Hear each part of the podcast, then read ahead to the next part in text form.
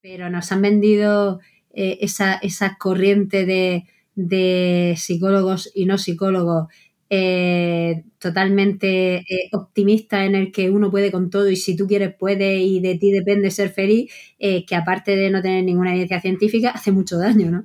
Entonces, pues eso que digo, que al final a veces simplemente pues encontrar un poquito esos momentos de, felicidad, ¿no? Y, e intentar las cosas que son más, más duras, minimizarlas y, y, las cosas que son menos duras, ¿no? Pues, pues potenciarlas.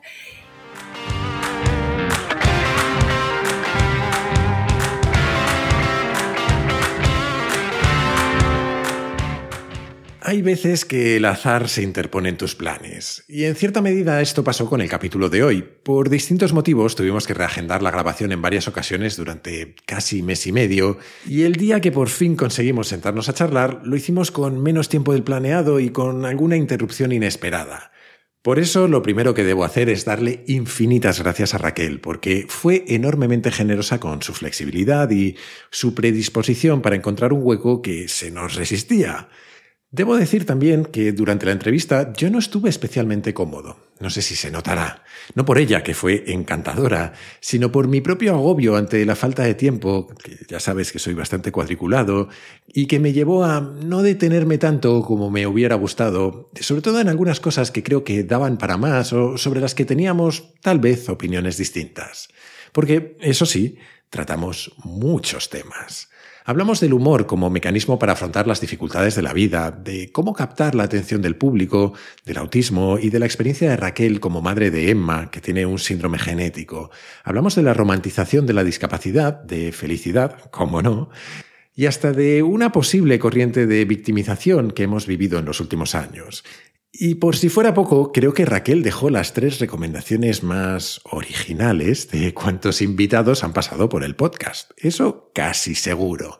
Y es que, como estoy seguro de que vas a notar, Raquel Sastre es una persona fascinante de la que creo que solo arañé la superficie. Pero eso está bien, porque es una excusa estupenda para volver a robarle otro ratito alguna vez en el futuro, con o sin micrófono. En cualquier caso, si algo me quedó claro en la entrevista con Raquel, es que ante las cosas inesperadas es mejor tomárselo con humor. ¿Que se te estropea una tubería y te llena la cocina de agua? Pues aprovechas para darte un bañito. Bueno, quizás para eso mejor que el humor, sobre todo si es mío, es un buen seguro.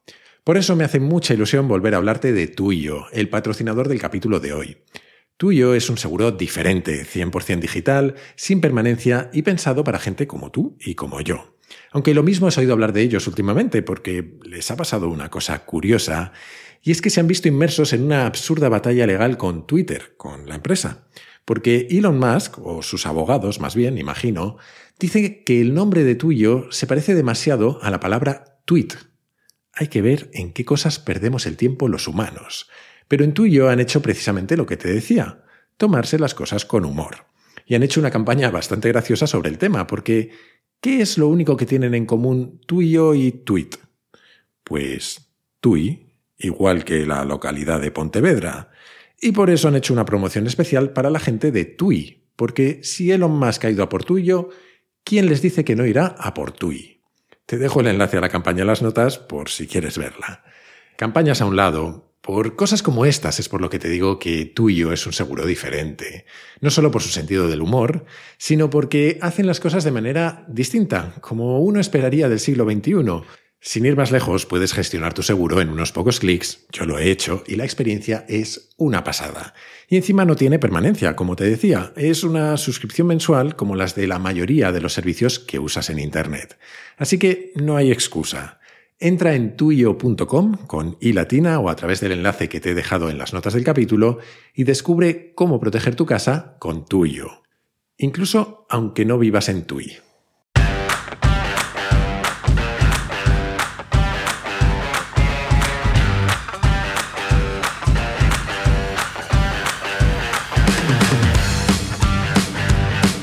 Soy Jaime Rodríguez de Santiago y esto es Kaizen, el podcast para mentes inquietas en el que te acerco a personas, a ideas y a técnicas fascinantes de las que aprender cada día.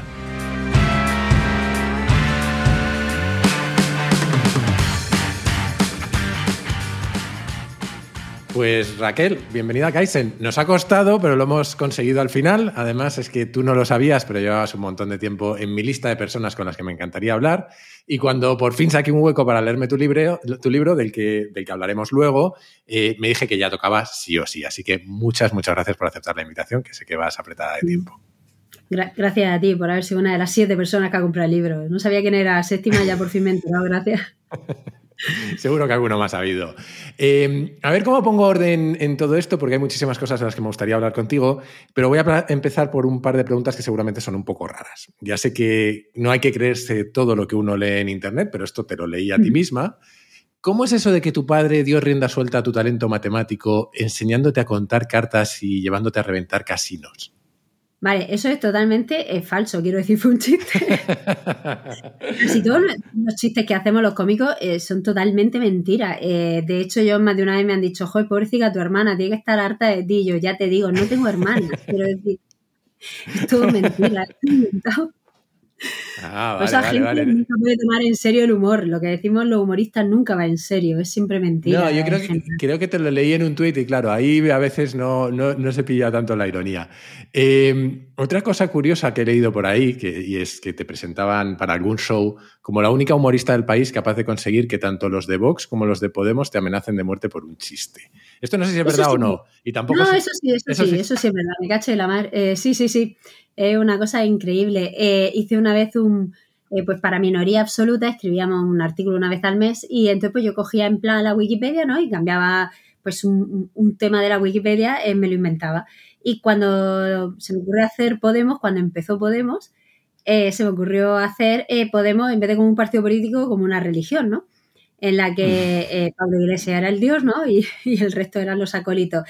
Y, bueno, pues la web de minoría absoluta, ¿vale?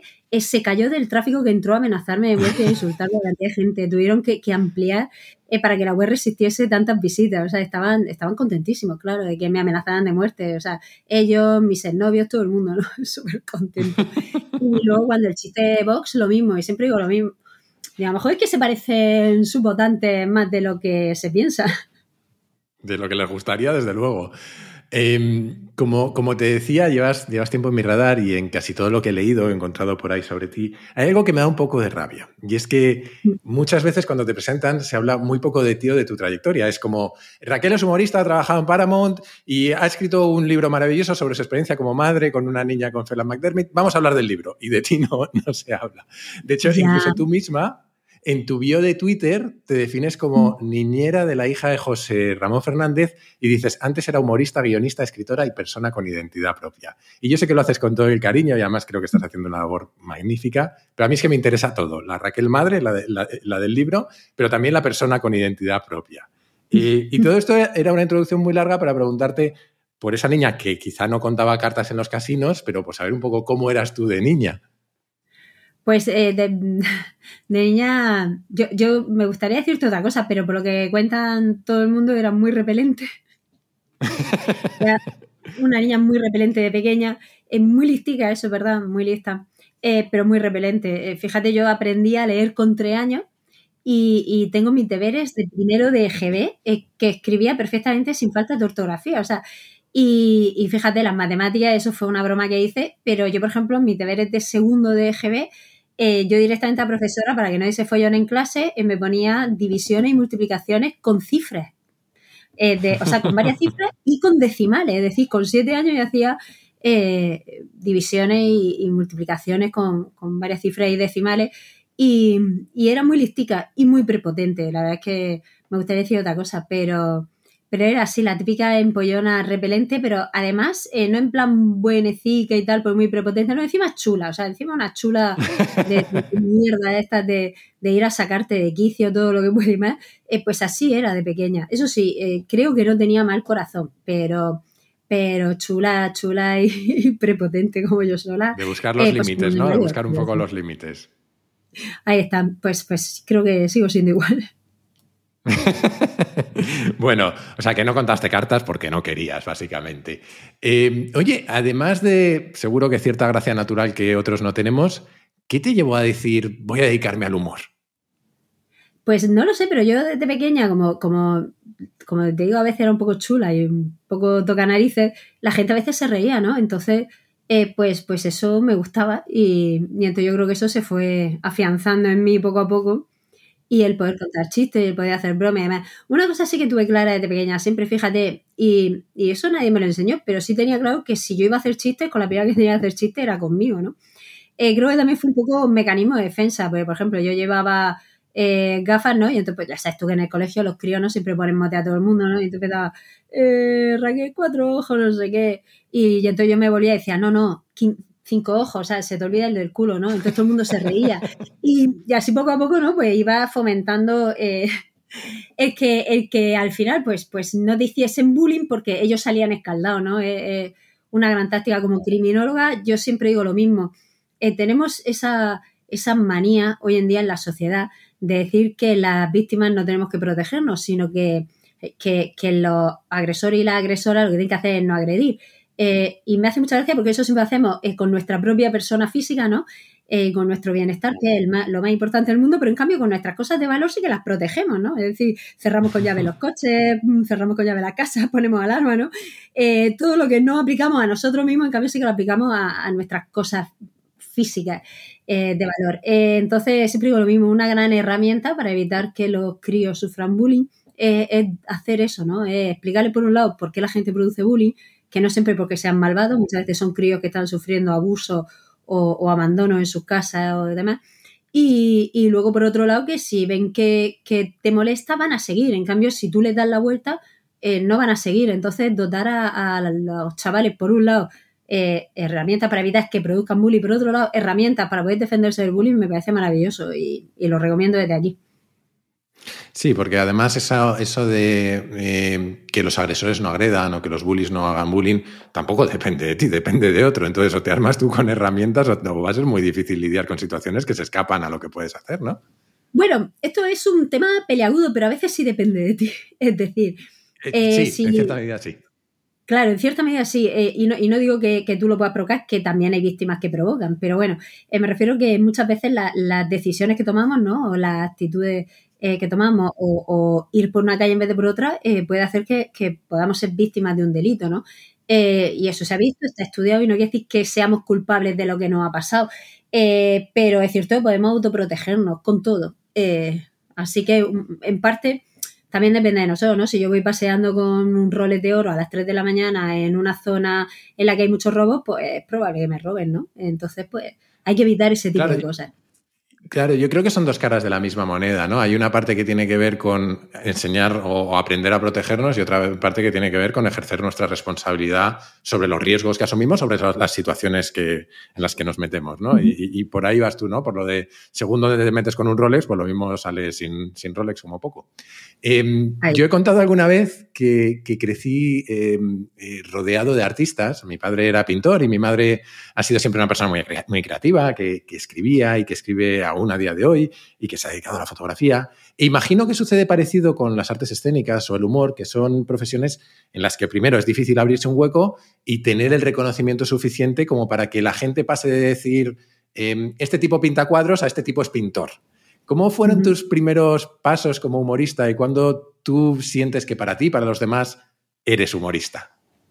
Bueno, eh, hay una cosa muy graciosa que, que creo que casi todos los humoristas te pueden eh, contar, y es que eh, más de una vez, incluso humoristas muy consagrados, eh, se bajaban del escenario, ¿no? Y a lo mejor alguien le decía, bueno, sí, pero tú en realidad, ¿qué te dedicas?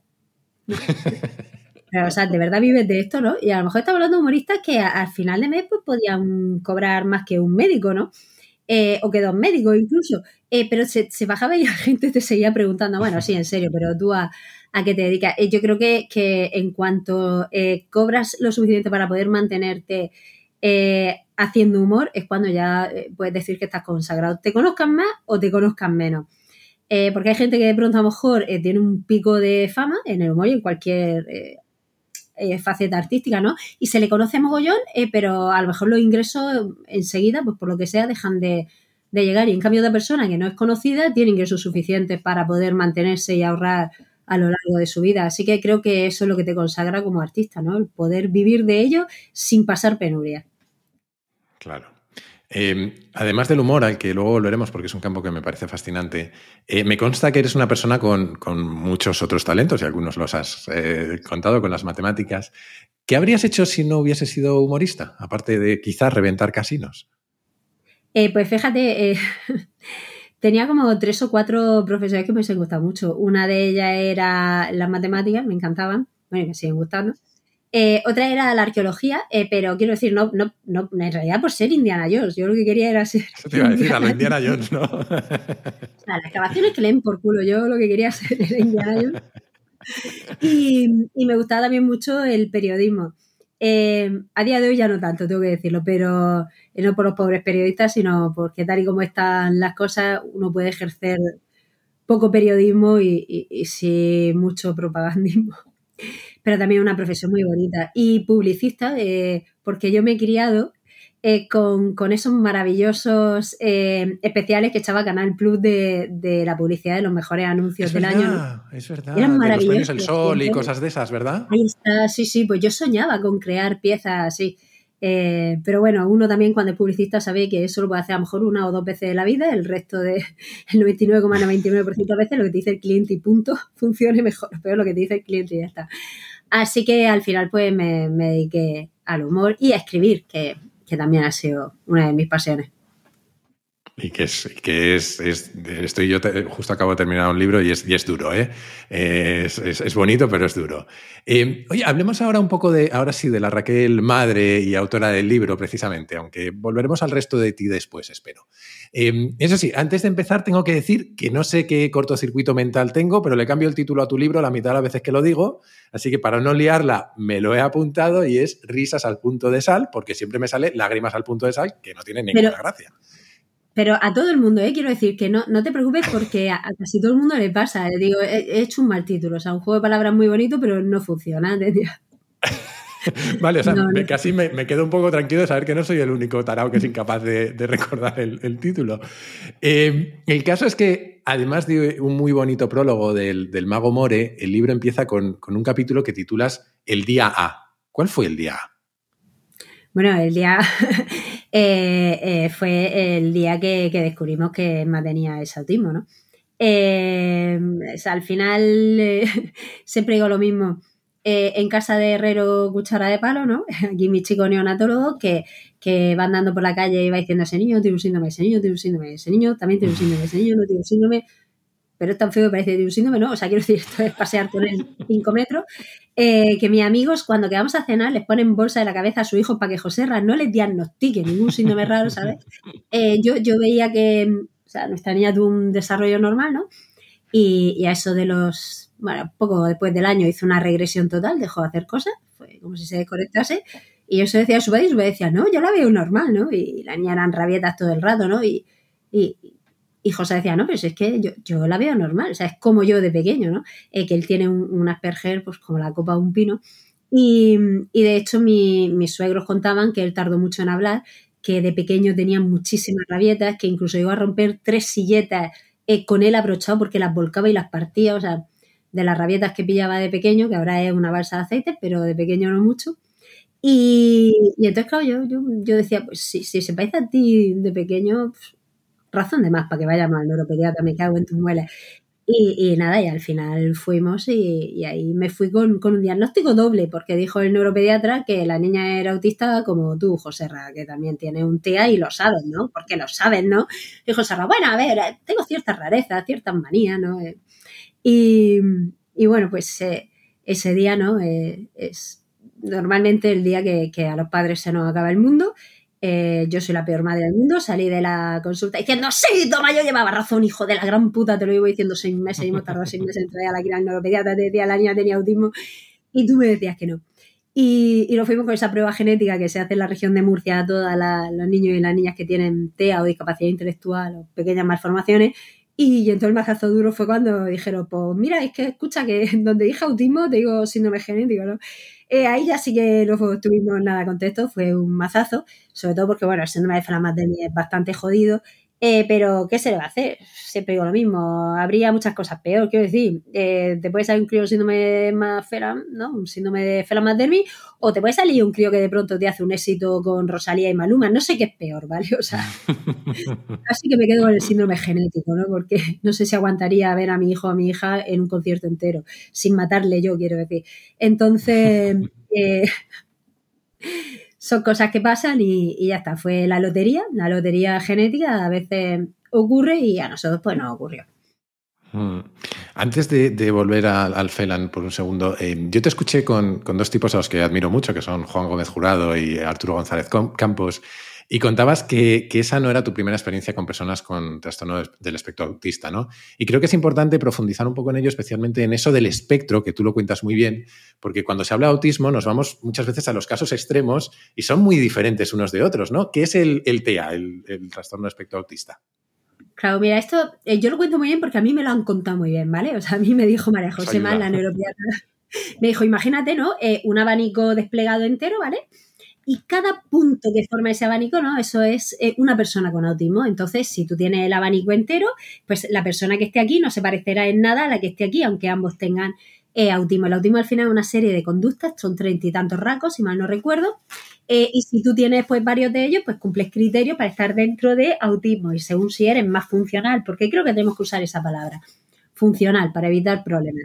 Eh, si eres más funcional y autónomo o eres menos funcional o autónomo, estarás en un lado del espectro o en otro. Lo digo porque hay veces que, de pronto dice algo sobre el autismo o sobre el trastorno de espectro autista, ¿no? Eh, y entonces te viene mogollón de gente enfadísima diciendo que como autista se han sentido ofendidos.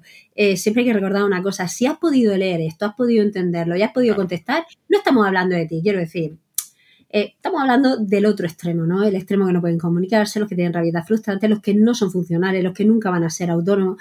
Eh, al final nos referimos a ese espectro. Entonces tú puedes tener, por ejemplo, a una persona eh, que sea un cerebro matemático o informático o ingeniero o médico, porque creo que solo pueden meterse a esas cuatro profesiones, el resto parece que no les llama la atención, ¿vale? Que, siempre digo lo mismo, están los ninis, que son los que ni estudian ni trabajan, y luego están los que solo estudian y trabajan, los mimis, matemáticos, informáticos, médicos, ingenieros, ¿vale? Que son los que antes se conocía como Asperger y ahora se ha metido dentro de ese trastorno espectro autista, ¿vale? Entonces podemos tener una persona muy funcional a nivel autónomo y a nivel de estudio y demás, eh, pero a lo mejor eh, con, con ciertas dificultades a la hora de entablar relaciones o a la hora de su día a día en cuanto a manías, rutinas y demás, ¿no? Frustraciones y todo eso. Eh, y luego podemos tener por el otro lado una persona que no se comunica, que no puede controlar esfínteres, eh, que nunca va a hablar, que nunca va a mirar a los ojos, que está como en su mundo desconectado, que ese sería el espectro más grave. Entonces, claro, al final mm, tú puedes ver a una persona y decir, esa persona no tiene autismo, que lo pasa muchas veces, ¿no? ¿Por qué? Porque estás pensando en los otros, ¿no? En los que no se comunican, en los que no te miran a los ojos. Pero es que una persona con autismo te puede mirar perfectamente a los ojos. Eh, ¿Cuántos chavales y chavalas tenemos?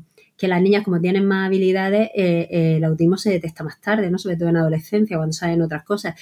Eh, ¿Cuántos tenemos, no? Que, son capaces de mirarte a los ojos para contarte todos, yo qué sé, todas las curiosidades sobre insectos que se sabe, ¿no? Y te está mirando perfectamente a los ojos, está manteniendo contigo una conversación, pero solo habla de insectos, ¿sabes? Y, y tiene a lo mejor siete años.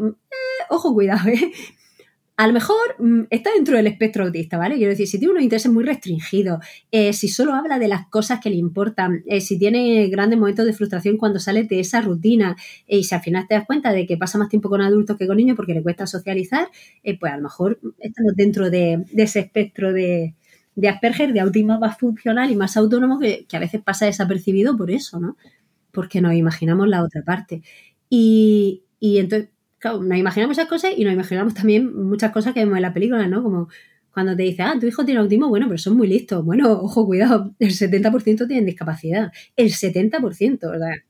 Eh, no, pero todos tienen un talento. Bueno, a veces el talento es, conseguir comerte tu propia mierda cuando te caga encima, y perdón la expresión, quiero decir, es que hay personas con TEA que no tienen grandes talentos ni para dibujar, ni para memorizar, eh, ni para nada, ¿no? Eh, o a lo mejor cuando hablamos de trastorno de, Asperger, ¿no? Dentro del TEA, eh, pensamos siempre en gente muy, muy lista, pero es que hay veces que no son tan listos, eso es lo que se obsesionan tanto con un tema que se aprenden todo lo relacionado con ese tema y parece que son más listos, pero en cambio en CI están bajo incluso con discapacidad intelectual.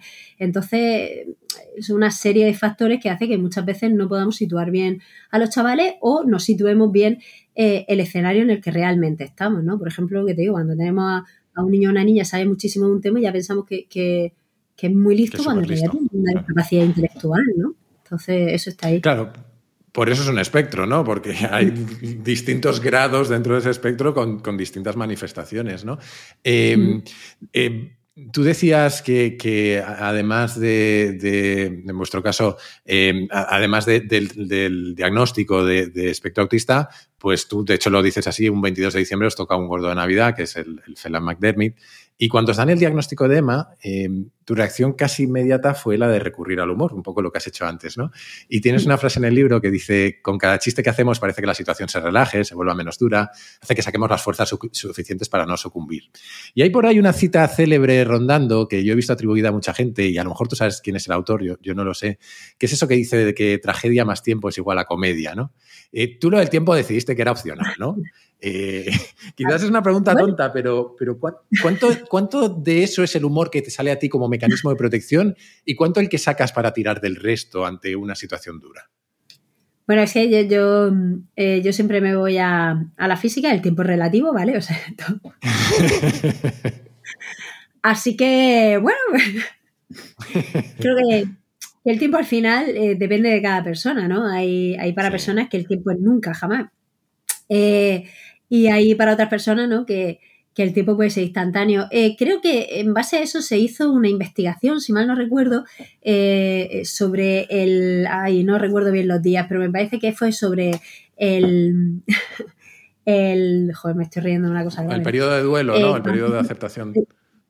Sí, no, no, eh, perdón, sobre, sobre chistes de tragedia. Eh, ah, cuando se fue a tomar por saco, es que no me acuerdo cómo se llamaba, eh, la nave que se estrelló con siete tripulantes. El Challenger. El Challenger. sí, creo que fue el Challenger, puede ser. O no sé si fue antes, no me acuerdo. La cuestión es que cuando se fue a tomar por culo el, cohete espacial, ¿no? que todo el mundo vio cómo subía y luego vio cómo bajaba, ¿no? hizo un, un bueno, iba, decir, hizo un carrero blanco, pero... Ha pasado mucho tiempo, no te preocupes se quedó arriba. Eh, así que eh, tardaron, me parece, fueron 17,2 días en hacer un chiste eh, que se extendió por todo Estados Unidos, ¿no? Que era cuál era la bebida favorita, Seven Up. porque eran siete los que se quedaron arriba muertos, ¿no? entonces al final para ellos fue poco lo que te digo, depende, depende muchas veces del nivel de la tragedia, depende de, cómo estén los ánimos. Eh, para mí, por ejemplo, cuando hay una tragedia, el cuanto antes mejor, porque si no, yo soy de las que salgo bien, de las que llora enseguida, de las que eh, luego no puede dormir. Así que muchas veces haciendo chistes consigo eh, frenar esos, esos mecanismos de, de mi cerebro negativo, ¿no?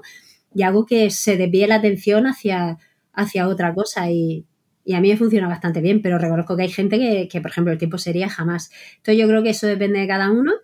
Eh, eh, yo lo he probado en escenario, ¿vale? He probado a hacer chistes en el mismo día y he probado a hacer eh, chistes pasado el tiempo. Y tengo que decir que al final depende del público. Hay veces que he hecho chistes en el mismo día y la gente se ha reído y veces que solo ha habido una risa o ninguna. Quiero decir. entonces, insisto, una vez más, depende de, del público y, del momento en el que estén y, del, tiempo de cada uno, porque es relativo. Sí, estaba pensando además que, no solo es relativo, pero que, yo creo que, voy a decir una, tontería, pero que el, humor es un mecanismo tan humano, porque eh, estaba pensando que, el juego existe en otros animales, pero algo parecido al humor no sé si existe en otros animales y que creo que todos lo tenemos también como mecanismo de eso, para lidiar con situaciones que nos superan, ¿no? Em, en otro de los capítulos del libro destacas un momento concreto cuando Emma os da una alegría enorme haciendo lo que ningún padre quiere que sus hijos hagan, decir un sonoro joder. ¿Por qué, fue importante ese momento? Bueno, es que tú fíjate que Emma, eh, que, hasta el año tuvo un desarrollo normal y sí que decía palabras, ¿no? De dos sílabas, bisílabo y tal, de pronto dejó de decir palabras, no conseguíamos que hablase, tardó muchísimo en volver a pronunciar una primera palabra, y, esa primera palabra fue que, nos tenía ya cansado. Y entonces su padre la, cogió y dijo, ya está bien. O sea, como que la regañó, ¿no? Le dijo, hasta aquí hemos llegado, ya está bien. Y la otra, de la, la frustración que tenía, eh, su forma de decir, eh, no me parece bien que me estéis castigando, eh, fue decir, joder, que lo que se precima nosotros, que, que hacía algo mal ella, ¿no? Es que de pronto, pues yo qué sé, tiraba algo, ¿no? lanzaba algo, notaba con algo, ¿no? Se decíamos un, joder, Dios, qué dolor, joder, ha roto, joder. Eh, y entonces, pues ella nos imitó. Está muy bien porque nosotros hacemos unas prácticas, son las prácticas basadas en sus intereses, ¿no? Y el entorno natural. Y ahí es donde se ve muy bien que, los chavales al final utilizan el lenguaje cuando ellos lo necesitan. Es decir, y esto aunque pueda parecer cruel, es si nosotros les forzamos a usar el lenguaje, al final, eh, si pueden hacerlo, lo hacen. Eh, hay niños con autismo que de pronto no, hablan nunca, ¿no? Porque ellos simplemente señalando, oyendo, los padres ya han aprendido lo que necesitan y, de pronto un día eh, no consiguen hacerse entender y te dicen la palabra y te quedas diciendo, ah, pero el niño habla. O sea, sí, puede hablar. El problema es que si puede conseguir lo que quiere de forma más sencilla, ¿para qué se va a molestar en hablar contigo que eres un imbécil, ¿no? O sea, él quiere estar en su mundo sin tener contacto contigo, ¿no? Eh, entonces, muchas veces forzándolo, eh, hacemos que, por necesidad, para sus intereses, eh, utilicen cosas, por ejemplo, como el lenguaje que, para ellos no es, no es útil porque consiguen lo que quieren de otra forma. Así que esta fue una forma de conseguir lo que quería, que era hacernos partícipes de su malestar y frustración eh, ya que no podía tirarnos nada porque en ese momento la teníamos contenida. De hecho, claro, eh, eh, tú lo relacionas, lo acabas de relacionar con, la frustración, que es algo que, de lo que hablas mucho en el libro, ¿no? De la frustración que, sufren quienes tienen un trastorno de espectro autista muchas veces y que no porque no saben expresar o porque no, pueden conseguir aquello que quieren hacer. Y, y has, hecho mención, y en el libro también lo englobas dentro de la importancia que tienen las, terapias de atención temprana, ¿no? ¿Qué es la, la atención temprana exactamente y por qué es tan importante? Pues mira, la atención temprana son todas las prácticas y, medidas eh, que hay que implementar cuando se tiene un niño eh, eh, con que tenga ya un daño neurológico, ¿no? O sea, vamos, tenga problemas del neurodesarrollo o que pueda sufrir problemas del neurodesarrollo dentro de un futuro por sus condicionantes, por ejemplo, prematuro, ¿no? Que nacen muy pronto, pueden tener ese problemas del neurodesarrollo o que estén en riesgo de padecerlo por otros condicionantes, incluso a veces medioambientales y socioeconómicos, ¿no? Entonces, al final es, es eh, intentar eh, con estas con estas prácticas ¿no? implementadas, estas terapias y demás, eh, es hacer que los niños alcancen su máximo potencial. Es decir, igual como se ha visto que tú a un niño, si no lo alimentas bien, la talla será menor y el se desarrollará menos, pues con el neurodesarrollo igual, ¿no? Si tú a un niño no le das las cosas que necesita, su neurodesarrollo eh, será peor. Eh, cuando tenemos esos problemas del neurodesarrollo, ese riesgo del neurodesarrollo, hay una cosa que se llama el máximo potencial de cada niño. El máximo potencial de cada niño eh, es variable, es relativo, como el tiempo en los Es algo que los padres creo que es lo primero en lo que deberían incidir cuando tenemos un niño así, en que entendamos bien lo que es el máximo potencial y lo aceptemos lo antes posible, porque el máximo potencial al final es lo, máximo a donde podemos llegar con nuestros propios hijos, ¿no? Nunca hay que compararlos con otros, porque a lo mejor otros van a tener su máximo potencial mucho más arriba o mucho más abajo, ¿no? Entonces, eh, al final con estas prácticas lo que conseguimos es que los niños desarrollen su máximo potencial, que no se queden por debajo de, lo que podían haber llegado si, si hubiesen tenido estas prácticas. Esta práctica al final, pues es eso, eh, eh, son terapias cómo definirla. lo que más evidencia tiene es las terapias, las prácticas centradas en la familia en entornos naturales, que al final yo siempre lo defino de la siguiente forma. Eh, cuando nosotros tenemos niños, tú ahora que vas a ser padre, ¿no? Eh, verás que tu hijo aprende por imitación vuestra, vosotros no vaya a tener que enseñarle a andar, en realidad no vaya a tener que enseñarle a, hablar, eh, puede ser que tengáis que enseñarle a controlar esfínteres o hay niños incluso que, que por imitación ya aprenden solo y tal, ¿no? Eh, no vaya a tener que enseñarle que mire a los ojos, no vaya a tener que enseñarle que señale, porque él ya va a aprender por imitación. Pero cuando hay problemas del neurodesarrollo, esas cosas los niños no pueden. Y estamos acostumbrados a llevarlos a centros de atención temprana donde le dan terapias para que les enseñen. Pero en realidad eh, lo que tienen que hacer es enseñarnos a nosotros, ¿vale? a cómo adaptar nuestro día a día para que nuestro hijo, si no puede imitarnos de la forma en la que imita el resto de niños, pueda aprender de otra forma, ¿no? Entonces, al final, eso son las prácticas, hacer que que nuestro hijo vaya eh, mejorando día a día eh, dentro de su entorno, ¿no? De los padres, de sus profesores del colegio, de, los abuelos, si pasa mucho tiempo con los abuelos. Y, la verdad es que nosotros con Emma hemos visto, eh, trabajamos con, doble objetivo, es decir, nos centrábamos cada vez en dos objetivos concretos y, veíamos como esos dos objetivos avanzaban mucho y lo demás quedaba totalmente estancado.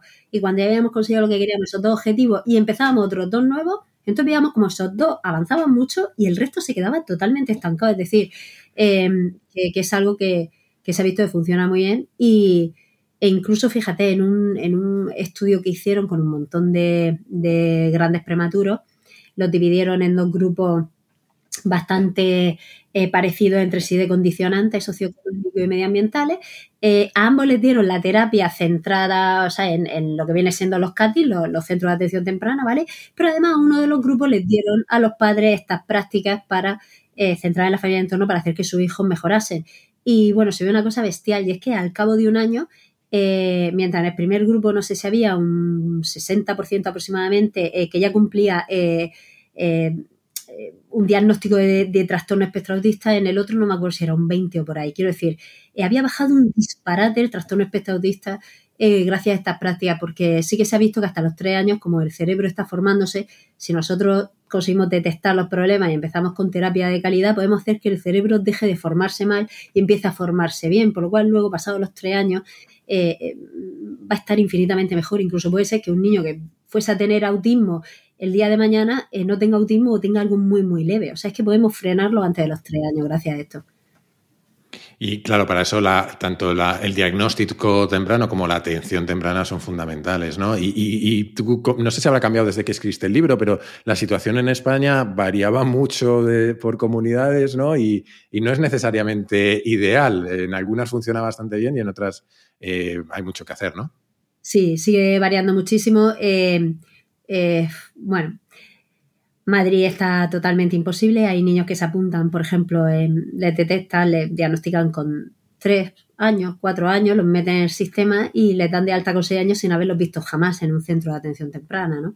Eh, Murcia, por ejemplo, estaba bastante bien y ahora pues eh, la consejera Isabel Franco, la de Ciudadanos, que dijo que iba a ir con Ciudadanos, pero luego mm, dijo que no a Ciudadanos y entonces salió con el PP y tal, que es una persona que en la que podemos confiar todos, tanto sus compañeros como los, ciudadanos, visto lo visto, pues ha, sacado una ley de atención temprana eh, en la que ha hecho que, ahora pues haya una lista de espera interminable, que niños a los que se les estaba viendo ya no se les vea y que no se sepa cuándo se les va a ver, ¿no? O sea, va a fomentar la discapacidad. Eh, yo no quiero pensar mal, pero a lo mejor la pobre mujer ha dicho, bueno, pues como yo estoy en discapacidad, voy a intentar que haya muchos discapacitados los próximos 3-4 años, a ver si así me vuelven a reelegir, porque a lo mejor se ha pensado que funciona al revés, ¿no? O sea, que, como ella es consejera, ¿no? de servicios sociales y discapacidad y tal, a lo mejor se ha pensado que que tiene que hacer es que haya más discapacitados para que la vuelvan a renovar y por eso ha hecho esta ley, porque digo yo que esta ley va a provocar que los niños terminen con más discapacidad de la que iban a tener. Es, eh, es realmente a veces las, las decisiones políticas son muy difíciles de entender, eh, sobre todo porque leyendo tu libro quedaba muy claro que Murcia funcionaba en este, en este sentido. Funcionaba bastante bien. Era copago, pero funcionaba. Mm. Claro. Em, oye, hace, hace un tiempo eh, organizé un encuentro con oyentes del podcast y estuvimos hablando de un librito, eh, que es más bien un discurso, que se llama Esto es agua, de David Foster Wallace, quizá lo conozcas. Y una de las reflexiones que salió es como cuando sufrimos nos conectamos más con, realidades que están ahí siempre, pero que ignoramos el resto del tiempo. Como si tuviéramos una visión más clara de la realidad. ¿no? Y hay dos capítulos de tu libro que van seguidos y que me generaron una sensación similar. En ellos pasas de hablar de, de los días de, creo que dices así, de carcajadas infinitas en uno de ellos, a hablar de maneras de morir en el, siguiente, ¿no? Y de cómo pasas tus días balanceándote entre ambos, eh, entre ambos mecanismos, yo me imagino que como una especie de equilibrista intentando no, caerte de la cuerda, ¿no? Y dices que quieres acabar con, una especie de. Eh, con, esa romantización de la discapacidad, que me parece un mensaje fundamental, pero es que además creo que lo que cuentas es válido para mucho más. Es, es cierto para otro montón de situaciones en la vida. ¿Qué has aprendido tú sobre ese equilibrio entre buscar la felicidad y aceptar la realidad en tu experiencia con Emma? Eh, bueno, pues es complicado porque, eh, buf, eh, buf, es que esto es un, es un movidón, porque ¿qué es la felicidad, no? Al final. Mm. hay muchas veces que simplemente te resignas, ¿no? A, llevar un día a día mm. y hacer que todo esté lo mejor posible. bueno, yo creo que, que, al final es resignación, ¿no? O sea, eh, es muy complicado a veces ser feliz cuando, cuando uno tiene unos condicionantes que no le gustan, ¿no? Nos han vendido que se tiene que ser feliz de cualquier forma y mira, pues a lo mejor no se puede ser feliz de cualquier forma, ¿no? A lo mejor lo que puede hacer es encontrar momentos de felicidad, ¿no? Eh, e intentar estar lo menos mal posible. pero, pero nos han vendido esa, esa corriente de, de psicólogos y no psicólogos eh, totalmente eh, optimista en el que uno puede con todo y si tú quieres puedes y de ti depende ser feliz, eh, que aparte de no tener ninguna evidencia científica, hace mucho daño, ¿no? entonces, pues eso que te digo, que al final a veces simplemente pues encontrar un poquito esos momentos de, felicidad, ¿no? Y, e intentar las cosas que, que son más más duras, minimizarlas y, las cosas que son menos duras, ¿no? Pues, pues potenciarlas. Y, ahí estamos, ¿no? En, esa, en ese equilibrio eh, entre, entre resignarse, intentar buscar esos momentitos de, felicidad y que los momentos terribles no sean tanto. ¿Y eso cómo se llama? Se llama medicación, ¿vale? Ya sea para los niños o para nosotros. Es broma, pero yo, por ejemplo, uso los videojuegos y José por ejemplo, usa su momento de deporte, ¿no? Sí, y, eh, yo no, con una situación similar a, la tuya, pero con otras situaciones duras que conozco en, mi vida y en, familiares cercanos. ¿no? Yo creo que, hay, que a, veces confundimos la, felicidad con, con, al menos la satisfacción que podemos sacar de, ver que alguien avanza, de ayudar a alguien, del trabajo que vamos haciendo, ¿no? Que no, quizá no va a ser esa felicidad que nos venden las películas o, la psicología positiva, pero, pero sí que es eh, una forma de sacar eh, algo positivo de una situación que, muchas veces no lo es. ¿no? Em, oye, vamos a ir terminando, pero me gustaría para hacerlo volver al resto de Raquel, como decíamos antes, al menos para un par de temas. Eh, te decía que mi padre era pintor y me pasaba con él que cuando íbamos a un museo me daba cuenta de que él miraba los cuadros como en varios niveles, ¿no? Por supuesto, el que podemos tener cualquiera de si nos gusta o no lo que ves, pero también el técnico, el de quien, quien analiza lo que ha hecho y cómo lo ha hecho el autor, qué decisiones ha tomado. Y supongo que lo mismo le pasa a cualquier director de cine o actor o artista en general cuando ve la obra de otros. Y tú no solo eres humorista, sino que también has sido guionista. Y mientras preparaba esta charla me hacía otra de, esas preguntas raras que me hago yo, y es, ¿en qué te fijas tú cuando ves a otros humoristas? Y por acotar un poco la pregunta, si te lo pregunto es porque creo que cualquiera que quiera hablar en público puede aprender muchísimo de cómo captáis la atención quienes hacéis monólogos, por ejemplo, de las pausas, de los cambios de entonación, del lenguaje no verbal. ¿Cuáles son esas cosas en las que en tu experiencia se puede mejorar para capturar la atención del público y en qué te fijas tú cuando ves a otros eh, haciendo monólogos? Bueno, pues eh, aunque no parezca, eh, se puede mejorar en todo, quiero decir, en cosas hasta, mira, una de las primeras cosas, de los primeros consejos que me dieron para hacer comedia fue nunca lleves ropa que lleve cosas escritas, ¿vale? Es como mucho una palabra, pero no más. ¿Por qué? Porque mientras la gente está leyendo lo que pone en tu camiseta, está perdiendo la atención sobre lo que dices, ¿no? Eh, entonces, fíjate tú con, qué pequeño consejo eh, puedes hacer que no se desvíe la atención. Eh, es muy interesante. Muchas veces tienes, por ejemplo, a, a un cómico o una cómica que es muy, muy guapo en el escenario, ¿no? Y entonces te puedes encontrar con lo siguiente, ¿no? Y ese una pareja en el que él o ella está eh, más pendiente del físico que de lo que dice y su pareja está más pendiente de cómo mira su pareja, ¿no? De lo que está diciendo el cómico o la cómica. Entonces tiene a dos personas que han perdido la atención eh, sobre lo que tú estás contando, cada una por motivo diferente, y, eso se nota. Eh, ¿Qué puedes hacer en esos casos? pues nada, te aguanta y ya está, ¿no? Pero, pero es cierto que se puede perder la atención del público de forma muy variada. Eh, entonces a mí me gusta mucho, por ejemplo, los cambios de ritmo a la hora de, hablar, del tono, incluso eh, eh, a la hora incluso de, del volumen ¿no? de, la voz y demás, que no sea algo muy monótono, sino que haya esa variabilidad. a mí me gusta mucho, yo me fijo en que el texto sea original, original de verdad, es decir, que sea temas que no he oído o temas de toda la vida contados de una forma en la que no lo he oído jamás, ¿no? Eh, me gusta mucho eh, que sean chistes bien hechos, ¿vale? No todo el mundo hace eh, un chiste bien hecho. y cuando digo bien hecho me refiero a, que no sea la vuelta fácil, ¿no? Siempre decimos de buscar el doble giro o incluso el triple giro, ¿no? que es complicado, pero se puede conseguir. me gusta mucho también cómo la gente se mueve. Eh, envidio, envidio mucho porque a mí no me sale, los que son capaces de gesticular un montón. Hay gente que, puede gesticular con toda su cara eh, y con su cuerpo, ¿no? hacer más clown, ¿no? Que, stand-up y lo combina muy bien con el stand-up y se queda estupendamente bien. Eh, lo miro con envidia porque yo soy incapaz de, hacer eso, ¿no? Eh, y me parece que es brillante. Y, sobre todo también eh, me gustan los cómicos que dan tiempo para que haya risa. Es decir, muchas veces pensamos que, que un monólogo tiene que ser eh, frase, chiste, frase, chiste, frase, chiste, frase, chiste, frase, chiste, frase, chiste, chiste, chiste, carcajada, carcajada, carcajada, frase, chiste, ¿no? Eh, y todo el rato cuando hay un chiste, una carcajada y que casi no dé tiempo a dejar de oír risas, pero hay veces que escuchas monólogo, ¿no? Momentos de trozos de monólogo en los que de pronto eh, suelta el chiste, sobre todo si es un chiste con triple giro o un chiste difícil, ¿no? Humor negro o que sea, y entonces ves que de pronto hay como un silencio empieza a oír como esa risa contenida y entonces oye, no una gran carcajada eh, de un segundo, sino como risas contenidas durante 7, 8 o 9 segundos, ¿no? Eh, entonces eso a mí, por ejemplo, me gusta mucho y, que se disfrute, ¿no? Y, dar ese, espacio eh, para esa risa, porque además es una risa que, va creciendo a la vez que se intenta contener, ¿no? Entonces a mí eso, por ejemplo, me, me gusta mucho.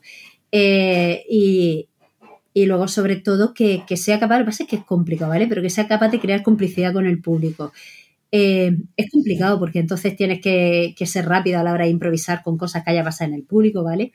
Eh, y demás, pero si además consigues la complicidad con, el público, y digo complicidad real, no, no la falsa, la preparada, ¿no? La típica de si ve a un calvo decir un chiste de calvo, no, no, me refiero a algo que realmente se note que, que se te acaba de ocurrir eh, y que está vinculado totalmente a ese momento y a ese público y, eso también me parece maravilloso.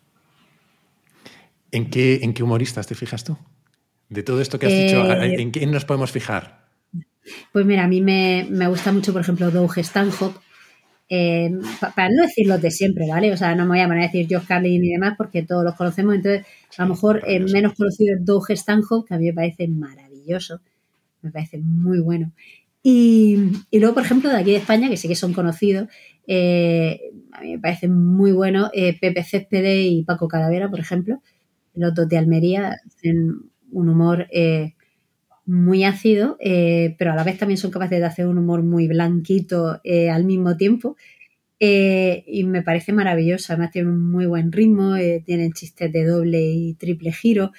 me gusta mucho Luis Álvaro, también me parece un gran cómico. Así que fíjate eh, la cantidad de gente que, que te puedo decir, eh, pero sobre todo me, gustaría que os fijaseis en ello. Eh, siempre volvemos a lo mismo, no has dicho ninguna chica.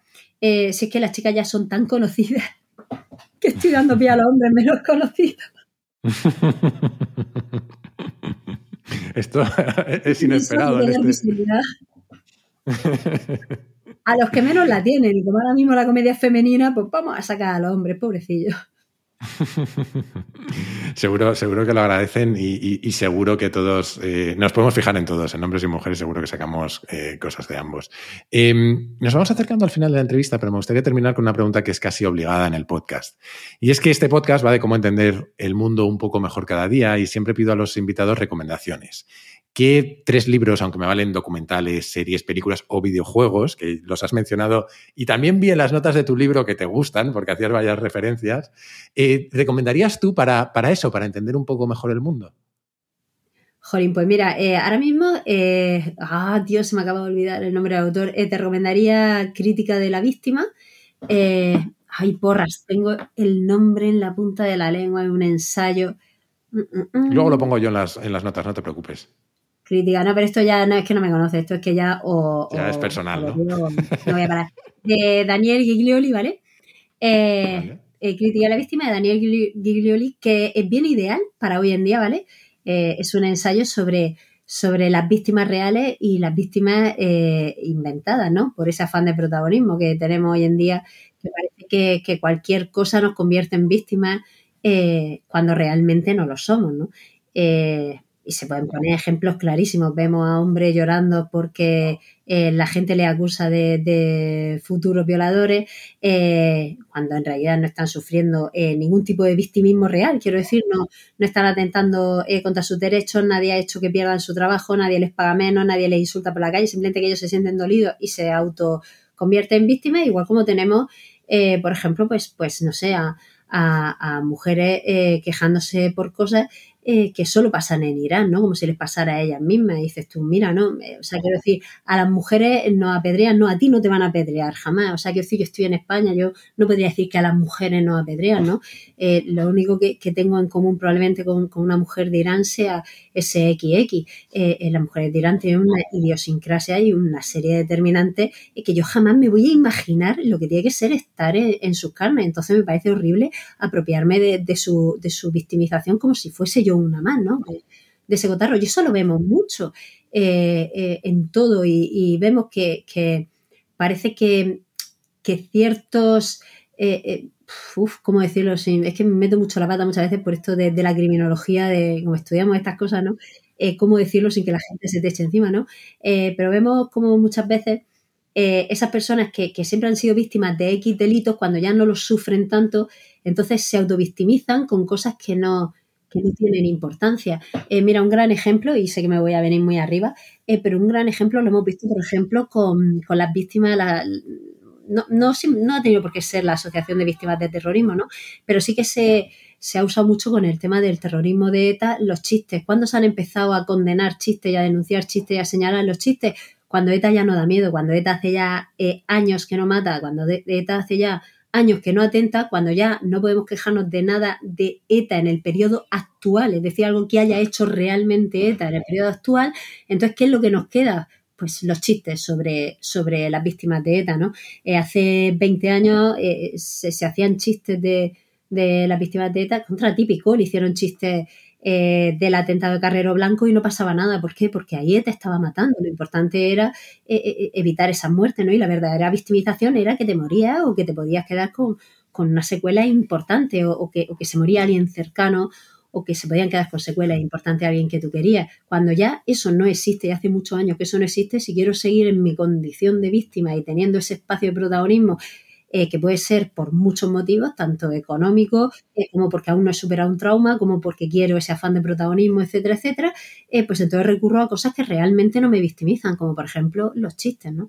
Entonces, es un libro que recomiendo a todo el mundo y, que si al final todos lo leyésemos y comprendiésemos, probablemente sería una, sociedad más tranquila de la que tenemos hoy en día.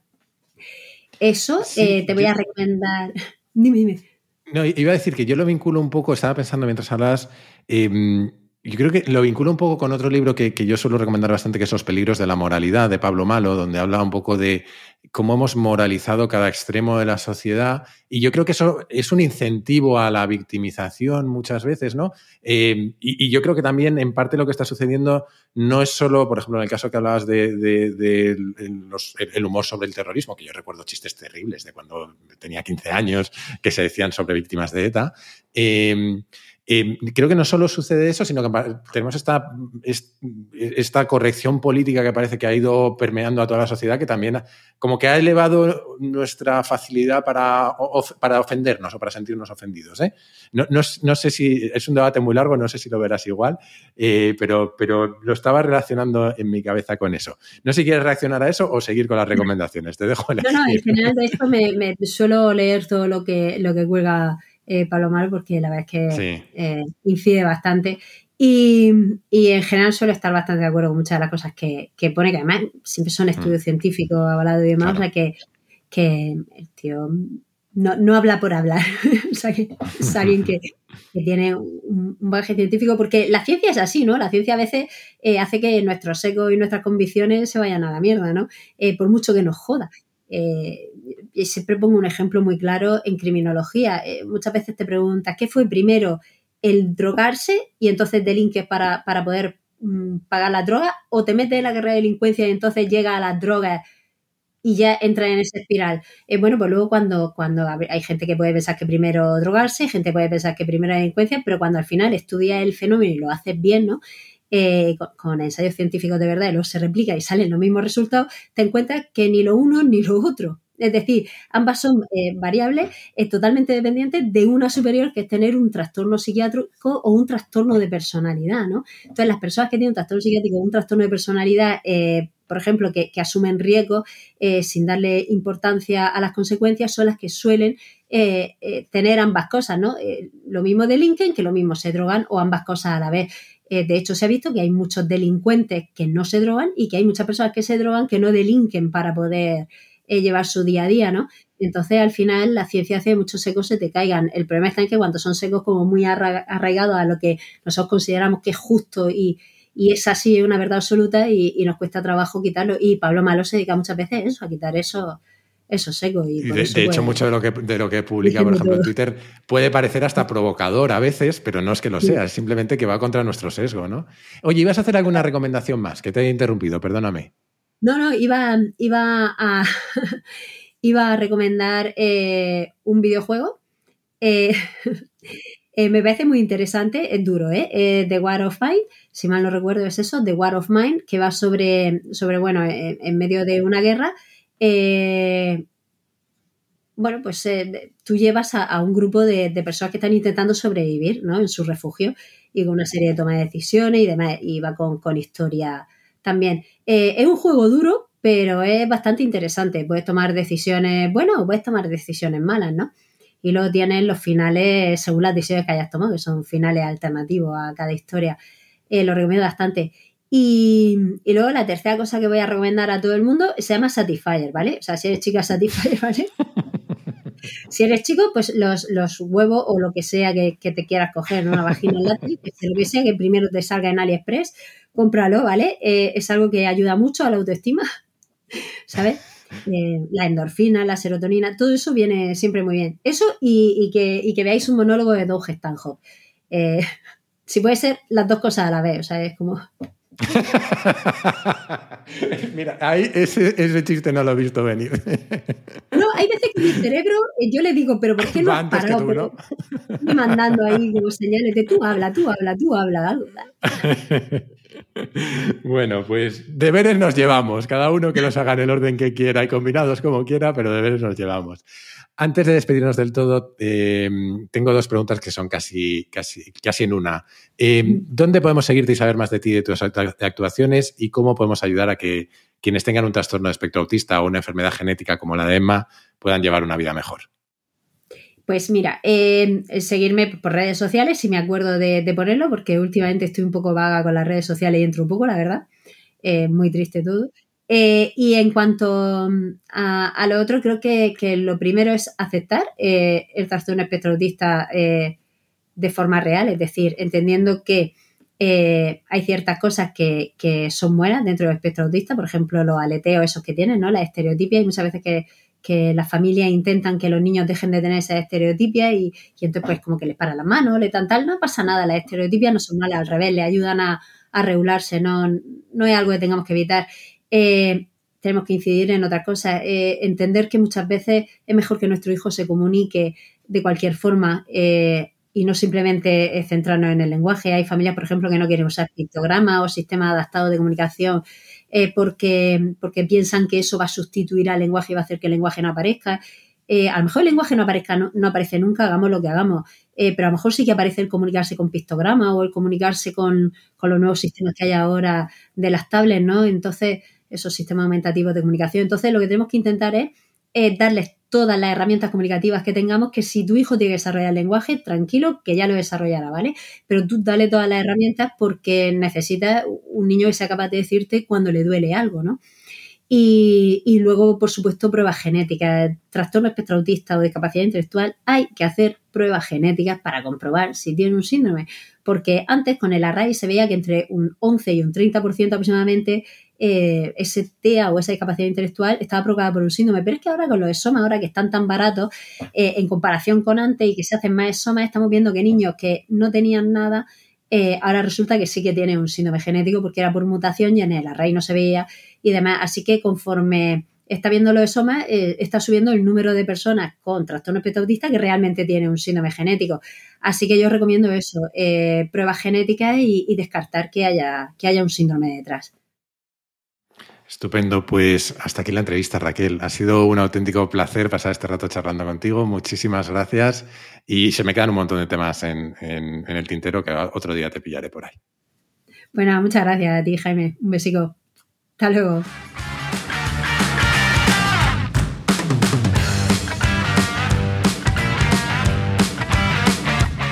Y hasta aquí el capítulo y la entrevista con Raquel. Como te decía, me quedé con ganas de profundizar en mucho de lo que hablamos, pero es que hablamos de muchas cosas.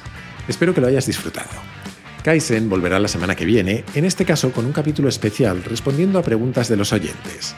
Hasta entonces te animo a suscribirte, si no lo estás ya, y a recomendarlo en tu plataforma de podcast preferida, en YouTube, en redes sociales o como yo creo que es mejor, a tus amigos. Así me ayudas a que Kaizen siga creciendo.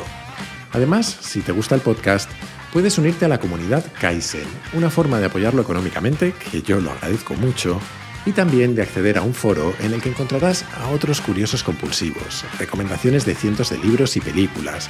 Tendrás acceso a contenidos exclusivos, a un feed sin publicidad, a sesiones de mentoría conmigo y a los encuentros digitales que hemos empezado a organizar esta temporada. Para hacerlo solo tienes que entrar en mi web, jaimerodríguezdesantiago.com y hacer clic en el banner rojo. Y desde esa misma web o desde mi Twitter, arroba jaime-rdes, puedes hacerme llegar tus comentarios, tus sugerencias, lo que tú quieras. Siempre contesto, aunque a veces tardo un poco. Y recuerda que ahora también puedes participar en el podcast enviando tus notas de audio por WhatsApp al siguiente número. 683-172-622 con el prefijo 34 si lo mandas desde fuera de España. Y esto es todo por hoy. Como siempre, muchísimas gracias por estar ahí y hasta la próxima.